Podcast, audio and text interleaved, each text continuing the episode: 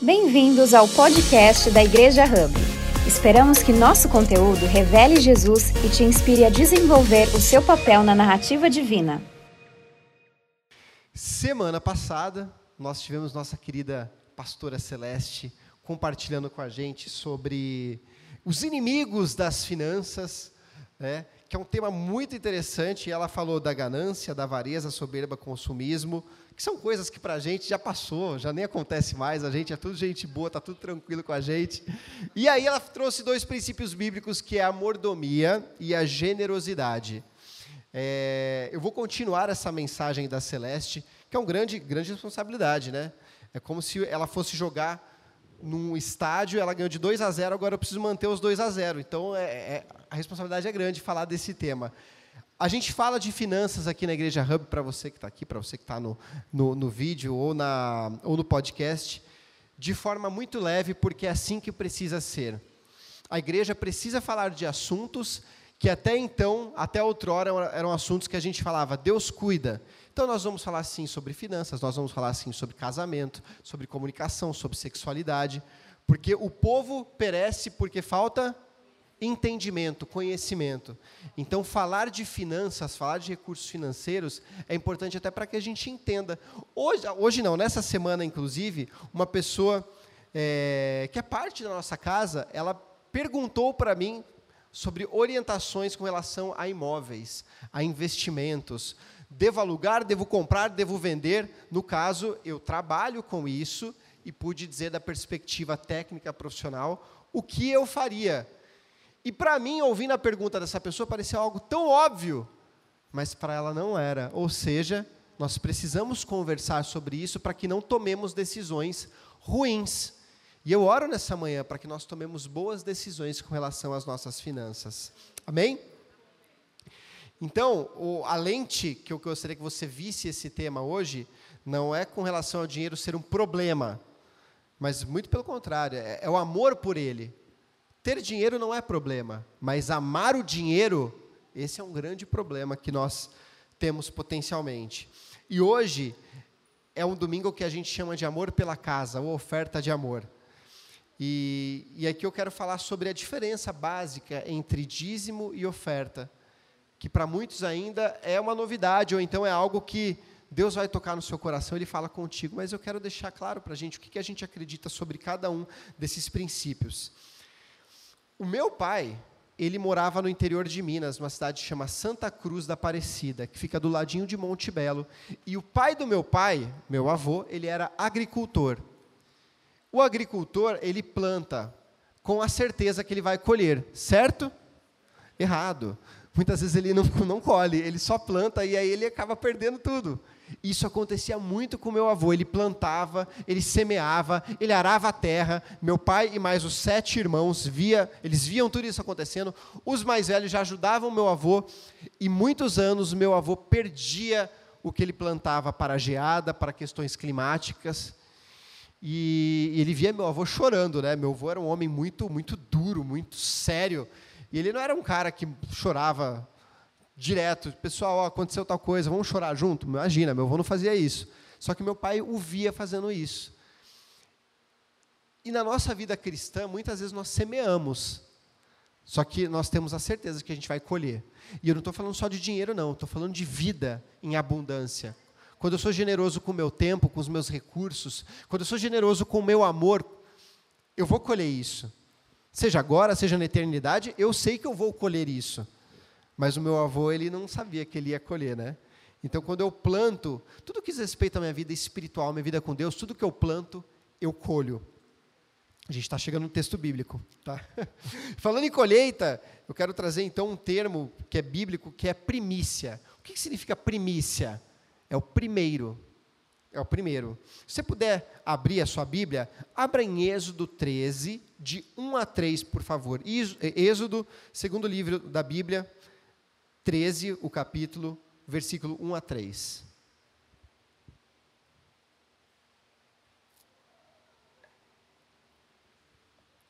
O Senhor disse a Moisés: Separe para mim todo o primeiro filho todo o primeiro filho homem dos israelitas e todo o primeiro filhote macho dos animais domésticos serão meus.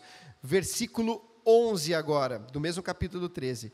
O Senhor Deus fará com que você entre na terra dos cananeus, conforme ele jurou a vocês e seus antepassados. Quando eles lhe der essa terra, quando ele lhes der essa terra, vocês darão ao Senhor todo primeiro filho homem, todo o primeiro filhote macho também pertencerá a ele. Pedro, o que, que você quer trazer com êxodo para o termo primícias? Deus ele prepara um lugar para os israelitas, eles saem do Egito e eles vão para a terra prometida, ok? E ao tomar essa terra prometida, onde mana leite, onde mana mel, eles entram e Deus orienta. Olha, eu gostaria que você desse tudo o que for primeiro. E eu quero trazer três pontos para vocês com relação a dízimos. Primeiro, as primícias. As nossas primícias precisam ser sacrificadas. Hoje, nem todos nós temos um rebanho, certo? Você tem um rebanho lá na estrada da Codelaria, fazenda Santa Cândida? Alguém aqui tem um cavalinho? Pode ser que você tenha, tal. Eu não tenho. Mas todos nós temos recursos financeiros, todos nós temos um salário. Ou seja, em Êxodo, o animal que era puro, quando ele era entregue, esse animal puro redimia todo o resto do rebanho. Ele redimia tudo que era impuro espiritualmente falando e trazendo para o nosso contexto, todos nós nascemos impuros. Tem dúvida? Vamos lá no Kids depois. Aí você vai ver as nossas crianças maravilhosas. Elas são lindas, são queridas. Mas todas elas são obedientes de pronto? Muitas vezes obedecem. Muitas vezes eles desafiam. Não é só na minha casa que acontece isso, certo? Talvez aqui quem é pai, por exemplo, os pais do Fernando, vamos supor que eles estivessem aqui hoje. Será que ele é obediente a todo momento? Talvez sim, talvez não. Acho que o Gustavo era mais, mas o ponto é: todos nós nascemos com essa semente da desobediência. Você não ensina a criança a empurrar, a colocar o dedo na tomada, a tirar o brinquedo do irmão, mas a gente ensina essas crianças a tomar decisões sábias. E o mais interessante é que tudo na Bíblia a gente aponta para Jesus. Por quê? Porque quando nós somos redimidos, significa que nós somos comprados de volta, resgatados. Para que nós fôssemos redimidos, Deus entregou quem para morrer por nós? A sua primícia, Jesus Cristo, o seu Filho. João Batista diz: Veja, esse é o Cordeiro de Deus que tira o pecado do mundo. Alguns teólogos, inclusive, dizem que, em um sentido muito real, Jesus Cristo é o dízimo de Deus. Na verdade, ele é muito mais que isso, porque ele é o filho de Deus, ele é Deus, né? Mas ele foi o primeiro. Deus deu de melhor. Deus não pegou aqui um milhão e setecentos anjos, escolheu um anjinho bonitinho e falou assim: não, deixa eu entregar esse anjo aqui em favor de todos. Não, ele entregou o seu único filho. Romanos 5,8 diz: Deus nos mostrou o quanto nos ama. Cristo morreu por nós, nós quando ainda, ainda vivíamos no pecado. Deus deu Jesus primeiro sem esperar uma adesão total da humanidade a Ele. Já parou para pensar nisso? Deus poderia pensar o seguinte: vamos, ver, vamos, vamos pensar. Eu não vou sacrificar meu filho se nem toda a humanidade vier comigo nessa caminhada. Então, se todo mundo aderir a Jesus, se todo mundo for cristão, aí eu entrego ele. Não, ele entregou primeiro. Ele entregou quando ainda éramos pecadores. Ou seja, quando nós colocamos Deus em primeiro lugar, a gente nunca vem em segundo lugar. Quando nós colocamos Jesus em primeiro lugar, nós, ainda, nós nunca chegamos em segundo lugar. Gente, quando a gente fala de finanças, para mim é algo tão natural que eu, o meu sonho é que um dia como esse, para a igreja, quando eu falo para a igreja, não só para a nossa, mas para qualquer igreja, um dia falando sobre finanças vai ser como um dia de Natal, um dia de Páscoa, onde as pessoas vão fazer fila para ouvir. Por quê? Porque quando a gente fala de finanças, a gente está falando de uma doença, basicamente, que assola a nossa nação. E, infelizmente, ainda, a palavra finanças é utilizada dentro das igrejas para o quê? Para o, o mal. Para que pessoas se enriqueçam conforme a inocência de pessoas, a ingenuidade de pessoas. Isso é o mal, que muita gente, inclusive, não vem às igrejas por conta disso. E é por isso que a gente fala. Porque a gente, a gente quer falar justamente para que haja cura. Tiago, o livro de Tiago diz isso. Se há pecado, se há problema, confesse uns aos outros. Da mesma forma, nós trazemos luz a esse assunto para que haja entendimento. E havendo entendimento, as pessoas entendam: ah, ok, finanças eu uso para isso. É assim que a luz da Bíblia, finanças é descrito. Faz sentido isso, gente? Eu tenho certeza disso. Eu creio que esse vai ser um dia nos anos fim, futuros, vindouros, e que as pessoas vão falar assim: eu preciso estar lá para ouvir disso. Eu preciso trazer meu vizinho. E quando a gente fala de primícia, né? Os 10% que se referem ao dízimo é dele. E ele redime o restante. Ou seja, os 90%. Eu lembro que eu tive uma discussão com um amigo meu, uma discussão boa, tranquila, sem tapa nem nada. Eu tinha 14 anos, a gente estava jogando bola, e ele ficou sabendo que eu era cristão, e ele falou assim: Cara, mas como assim dízimo? Totalmente errado. A pessoa vai, trabalha, se esforça, e aí ela, de tudo que ela ganha, de tudo que ela merece, ela ainda tem que dar 10%. Eu falei, cara, mas quem que dá saúde para essa pessoa? Mas quem que abre portas? Mas quem que faz com que essa pessoa fique de pé? Ele falou, ah, eu nunca pensei nisso. Eu falei, pois é, e olha que eu tinha 14 anos, hein, gente? Mas o ponto é, é 10, ele abençoa o restante. Mas por quê? Porque falar de dinheiro ainda é um tabu. Porque falar de dinheiro ainda uma igreja é algo sensível. É algo em que eu penso, ai meu Deus do céu. Eu mesmo, eu quando falava a palavra dinheiro na igreja, eu não estou falando isso há, há 20 anos atrás, estou falando isso há 10 anos atrás eu dava suador na minha mão, eu ficava incomodado, eu começava a bater o pé assim, falava, passa logo, passa logo, passa logo. Por quê? Porque meu medo era que alguém pedisse dinheiro aqui na frente e falasse assim, vamos lá, 50, quem dá mais? Gente, é que fosse o programa do Silvio Santos. Por quê? Porque eu tinha medo, porque os meus amigos não vinham à igreja por causa disso. E vi amigos meus saindo da igreja por causa disso. Né? Então, o primeiro ponto com relação aos dízimos, que eu quero deixar super claro para a gente, é que as nossas primícias precisam ser sacrificadas. O segundo, as nossas primícias precisam ser voluntárias. Voluntárias. Olha para o colega do seu lado, se você não conhece ainda, se apresenta, mas se você já conhece, fala assim: voluntárias. É voluntário, gente. Lembra que em outubro a gente não se posicionou politicamente, por quê? Porque entendemos que você tem o Espírito Santo, que você tem uma mente, que você está são e você consegue exercer seus direitos cidadão. Mesma forma com relação aos dízimos e ofertas. Quem somos nós para dizer e ditar o quanto você precisa dar? Você tem a sua casa, você tem a sua família, você tem a sua planilha financeira, eu espero, dá para baixar inclusive. Pronto. E aí você toma a sua decisão, é voluntário. Olha o que diz em Provérbios 3:9. Adore a Deus, oferecendo-lhe o que a sua terra produz de melhor. As primícias precisam ser voluntárias. Em Gênesis 4 diz assim, se você puder abrir lá, Gênesis 4 de 3 a 5. Quando eu vou, eu sou muito apaixonado pelo que eu falo, pelo tema que eu trago, e eu, e eu entendo que às vezes eu vou falando rápido, né? Então eu estou dando uma pausa para você abrir lá. Gênesis 4, 3, 5 diz assim: O tempo passou. Um dia, Caim pegou alguns produtos da terra e os ofereceu a Deus, o Senhor. Abel, por sua vez, pegou o, o quê? O primeiro carneirinho nascido do seu rebanho, matou e ofereceu as melhores partes ao Senhor. O Senhor ficou contente com Abel e com a sua oferta, mas rejeitou Caim e sua oferta. Quando eu li esse, esse versículo pela primeira vez, pela segunda, pela décima sétima, pela trigésima, eu pensava: que isso, Deus? O cara está te entregando oferta. Confesso que nos últimos dois anos que eu tenho lido de, de forma diferente. Por quê? Porque eu, com a minha empatia, que a Celeste fala, eu sempre fiquei com compaixão de Caim. Porque, cara, ele entregou para Deus também, gente. Só que aí que está o problema, né? Não é que Deus não quisesse aceitar essa oferta. Mas como Deus não age fora dos seus atributos, ele sabia que ele estava sendo colocado em segundo lugar.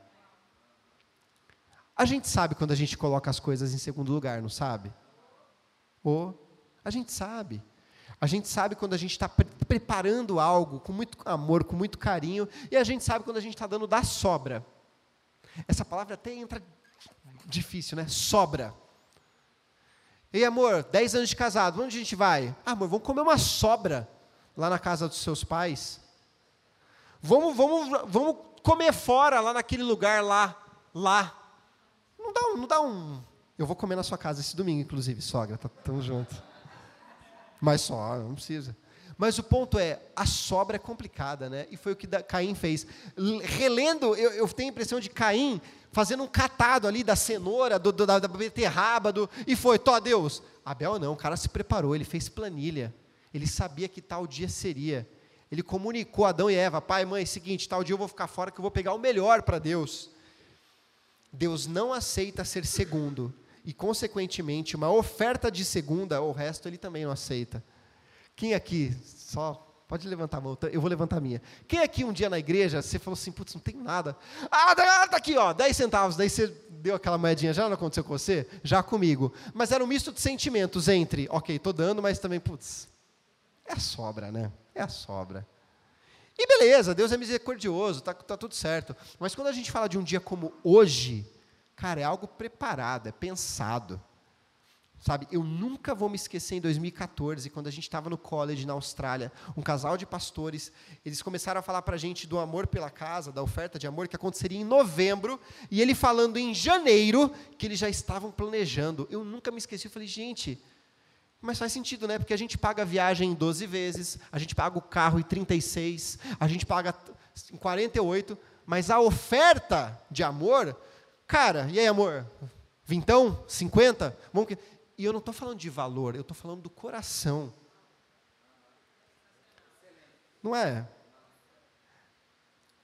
É exatamente, é sensacional. Ainda bem que está no, no, podcast, que mais gente pode ouvir. E por fim, as ofertas elas precisam ser sacrificadas, as primícias, as primícias precisam ser voluntárias, e as primícias vêm em primeiro lugar. Cara, primícia é primeiro primícia é primeiro. Tem uma igreja que nos, abençoa muito, e não é da sobra. Tanto que nós fomos presenteados com mais cadeiras, porque nós cremos num crescimento.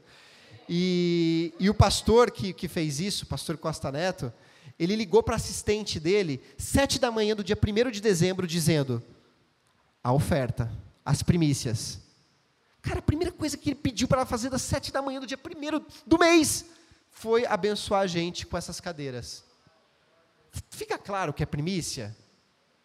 Quem tá, tem gente aqui que trabalha com evento, não tem?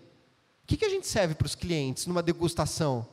Aí pega aquela coxinha que está no freezer ali, ah, tranquilo, só esquenta. Não, cara, não é desse jeito não, espero que não. cara, é o melhor que você tem, às vezes sai até no prejuízo, né? Que o cara come bem pra caramba, ele fala, ah, vou querer um negócio, ah, eu vou fechar com outro que está mais barato. E você fala, não, mas não é sobre estar mais barato, é sobre qualidade, enfim. As primícias em primeiro lugar. Eu lembro muito dos meus pais, e meu pai já contou essa história um pouco, mas quando meus pais atravessaram uma fase financeira terrível, que meu pai estava endividado, empresa em concordata, cara, foi o momento que a gente viveu na casa mais bonita que a gente poderia viver, com um terreno de 700 metros, num condomínio chique, mas a gente vivia uma vida pobre, porque a gente estava perdendo tudo. Mas meu pai, ele falava, os dízimos primeiro. Dízimos e ofertas, pagar as pessoas que eu, que eu estou devendo, e aí a gente vê o que faz. Cara, nessa época eu comecei a entender que meu pai era maluco. Por quê? Porque eu já tinha 14 anos, já 14 anos você já é um cara que entende tudo da vida. Ou quase tudo. Enfim, e aí eu falava assim, pai, para de dar o dízimo, Deus vai entender. Ele falou, Pedro, mas não se trata disso. Se trata do meu coração, da minha fidelidade. Deus vai honrar a gente. E eu falava, amém. amém, mas quase chamando de burro, né? Porque assim, não faz sentido. Não faz sentido. Você precisa, precisa pagar a conta. Aí depois que sobrar, você dá para Deus. Mas aí você entende o coração.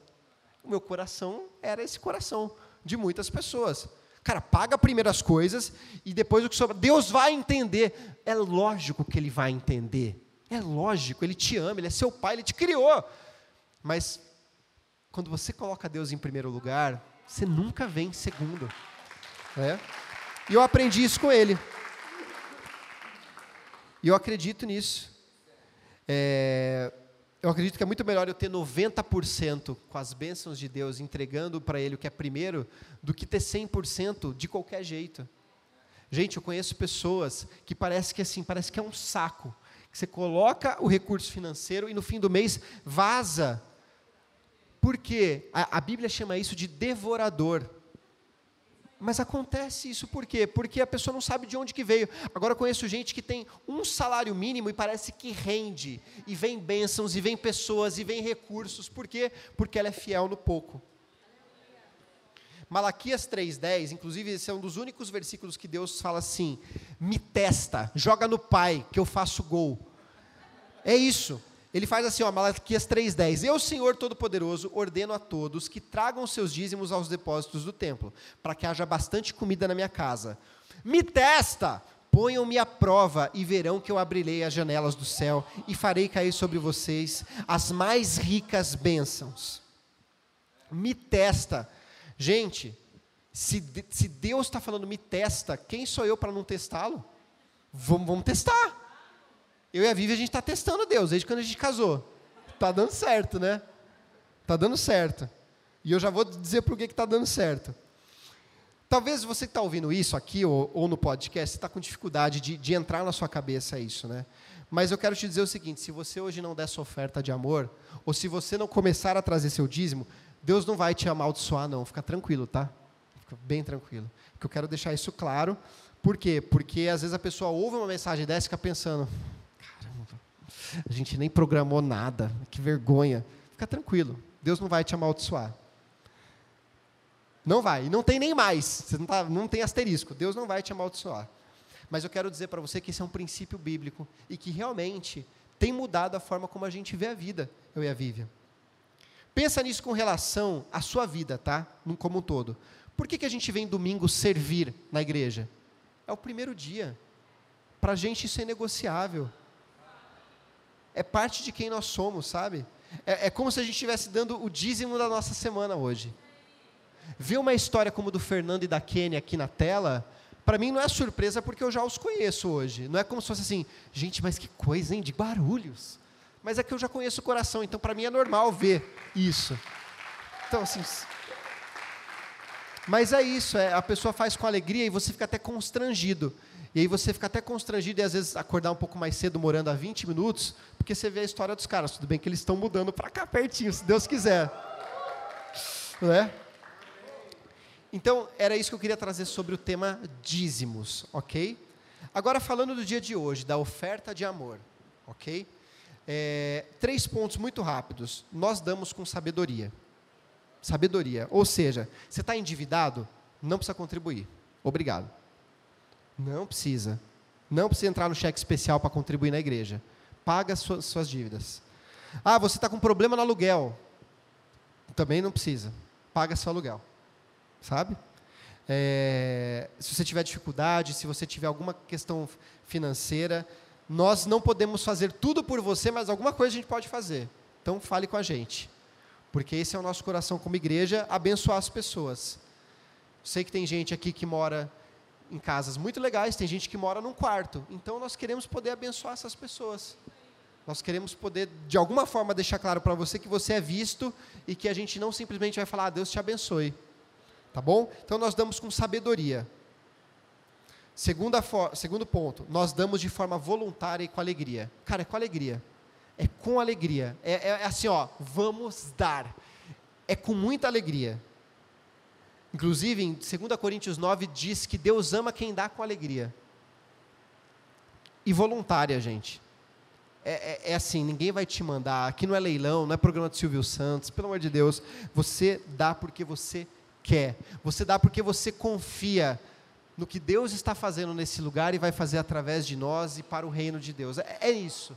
Você dá porque você vê além de uma pessoa física que está aqui na frente. Você entende que é um reino. E por fim, a gente dá generosamente, a gente não dá o que sobra. Eu aprendo muito com a Vivian, porque desde 2013 a gente fala assim: amor, vamos fazer um exercício. Quando eu falar já, a gente fala o quanto que a gente vai dar. Aí eu falo assim: um, dois, três e. Aí geralmente eu falo assim para a Vivian: 100. Ela fala 500. Aí o ano passava, segundo ano, vamos lá, amor. Eu já, eu falo 500, ela mil. Eu, nossa. Ela sempre fala mais do que eu. Acho que teve um ano que a gente empatou, né? É, ela fez assim, então ainda não. Mas eu sempre jogo lá embaixo. Por quê? Porque minha fé ainda é pequena, eu preciso melhorar, estou aprendendo, estou crescendo nisso. Mas, cara, desde 2013, gente, todo ano que a gente tem essa oferta, nessa ou em outra igreja, a gente dava com alegria e a gente dava um valor, porque isso que a gente está falando hoje é além de dízimo e oferta, é algo especial para o dia. E Deus sempre nos abençoou. A gente, quando voltou da Austrália, a gente voltou com uma mão na frente e outra atrás, gente. A gente chegou para morar os primeiros meses com os meus pais, porque a gente não tinha renda. Então a gente dormia lá, morava lá, e a Vivian grávida. Você acha que, olha só, uma pessoa que está grávida, você não quer ter uma casa sua? Você não quer ter um quartinho para o bebê? Decorado, bonitinho, com toda, toda a parte de, de ah, customizada, a parte de, de madeira, sabe, assim, feita, um preguinho assim com o nome da criança. Eu e a Vivi, a gente não teve isso. A gente teve que alugar as pressas num lugar e fazer um cantinho do Benjamin ali.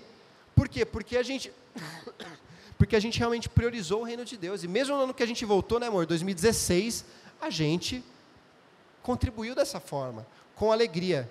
Os anos foram passando, Deus foi abrindo várias portas. E, cara, para a gente, como eu sou autônomo, cada mês é uma diversão. É pura diversão. Deus ele vai abrindo portas. É como diz aquela querida, aquela querida pastora Cassiane, Deus vai na frente abrindo caminho, né? E está sendo assim, quebrando as correntes, tirando os espinhos. É isso, com muito louvor. Nós damos generosamente. No primeiro ano a gente chegou lá, o curso que a gente queria fazer eram três anos, né? E a Vivian falou assim, na primeira semana já, ela falou, amor, vamos fazer três anos. Falei, amor, a gente tem dinheiro nem para ficar um semestre, meu bem. Como que você quer ficar três anos? Aí é ridículo que você está falando assim, não faz sentido nenhum. Você já entendeu que a minha questão é de fazer sentido, né? Gente, moral da história, a gente ficou primeiro, fui arrumando trabalho, trabalho para mim, veio trabalho para ela, e não era, e assim, era o trabalho que eu gostava, era jogar futebol, era dar aula de futebol. E ela arrumou um trabalho legal. Moral da história, o terceiro ano, eu falei, amor, não tem como a gente ficar. Já ficamos dois, já ficamos mais do que a meta. Sabe o que aconteceu, gente? Pagaram o terceiro ano para a gente. Sensacional, né? E, ó, e eu tenho um senso de responsabilidade tão grande que quem pagou o terceiro ano para a gente foi a presidente da igreja que a gente era parte, né? Só que no meio do ano, eu falei, ela, a gente falou que ia sair da igreja.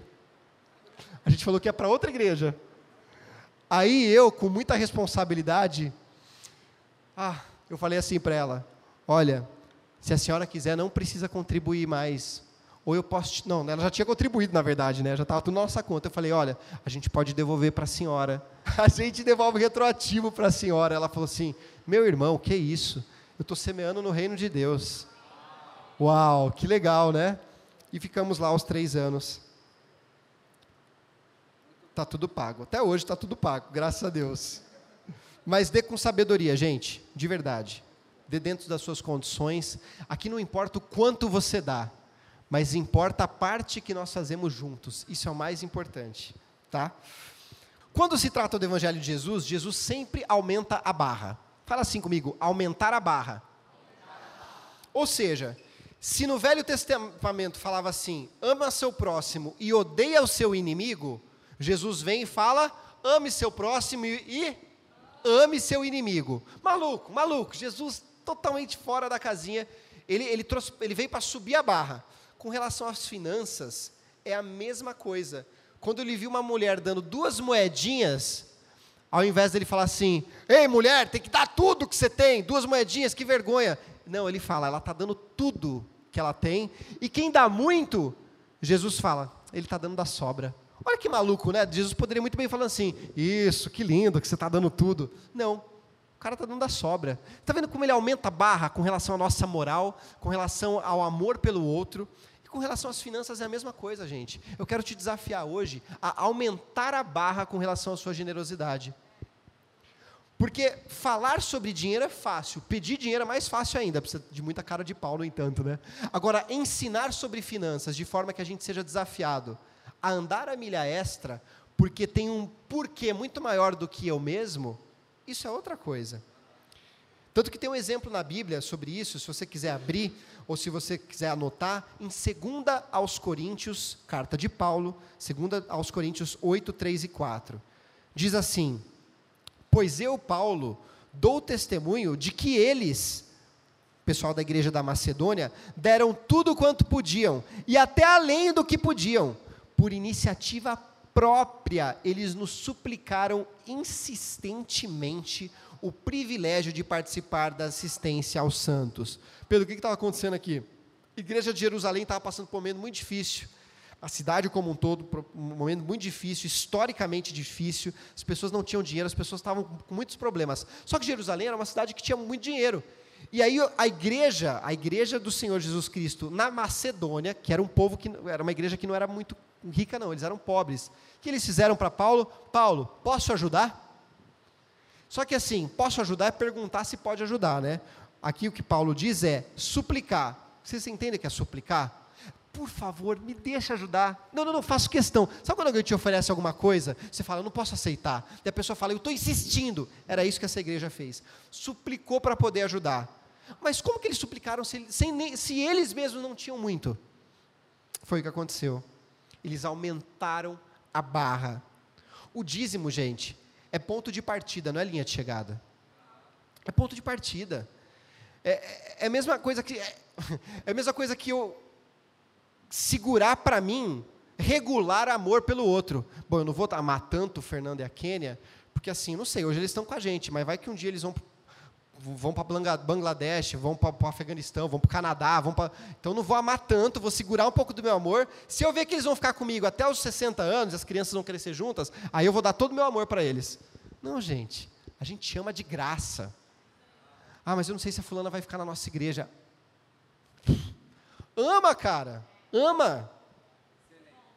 É, amar ao próximo é ponto de partida. Continuar amando é a milha extra. Oh, mas a pessoa vacilou, hein? Mas continue amando. A minha oração é para que a gente tome um passo de fé e a gente possa crer que Deus cuida de nós. Deus cuida de nós. Eu e a Vivian, vou ser bem vulnerável com vocês. Ano passado a gente deu um valor X nessa oferta, que foi um valor bem desafiador.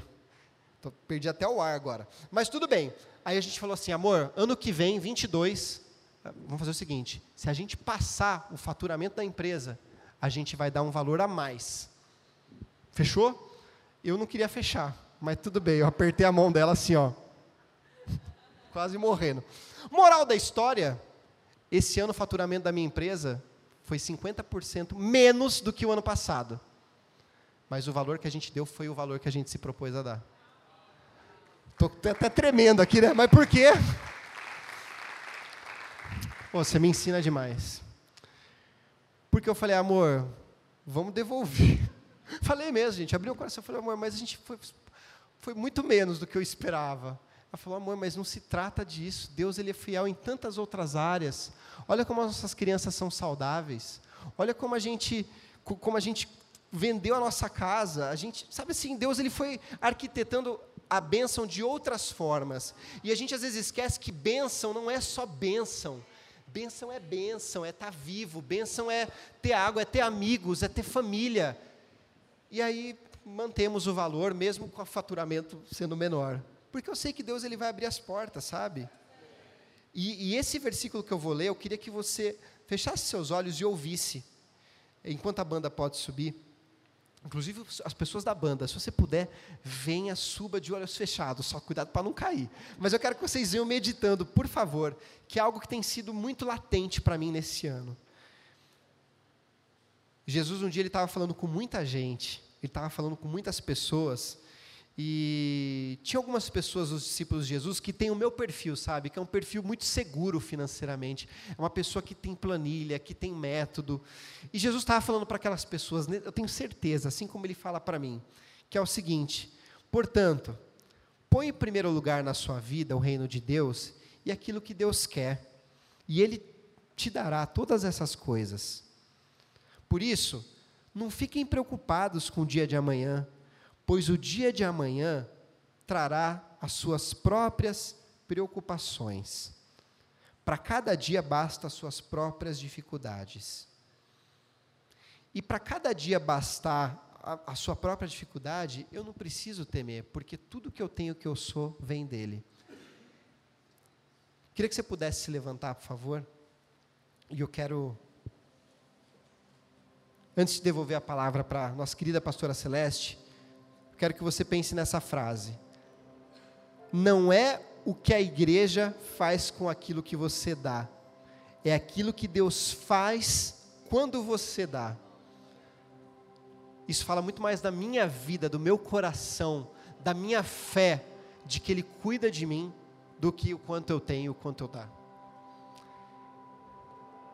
Deus te abençoe. Obrigada por ouvir a mais um podcast da Igreja Hub. Nos siga nas redes sociais para ficar por dentro de todas as novidades.